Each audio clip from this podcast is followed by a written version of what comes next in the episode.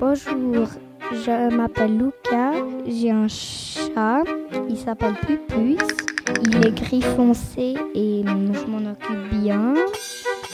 Il aime bien la viande. On lui donne pas trop souvent parce que sinon elle en veut beaucoup alors. Et aussi on lui donne des croquettes quand elle n'a pas de viande, mais je vais changer un peu, je vais parler du chien ma mamie qui s'appelle Berry bien sûr. Et hum, ce chien, on, dirait un petit peu plus une vache parce qu'il est, est un peu blanc et devant il est noir. Et il mange des croquettes. Il faut mettre des croquettes dans de l'eau pour que ça gonfle.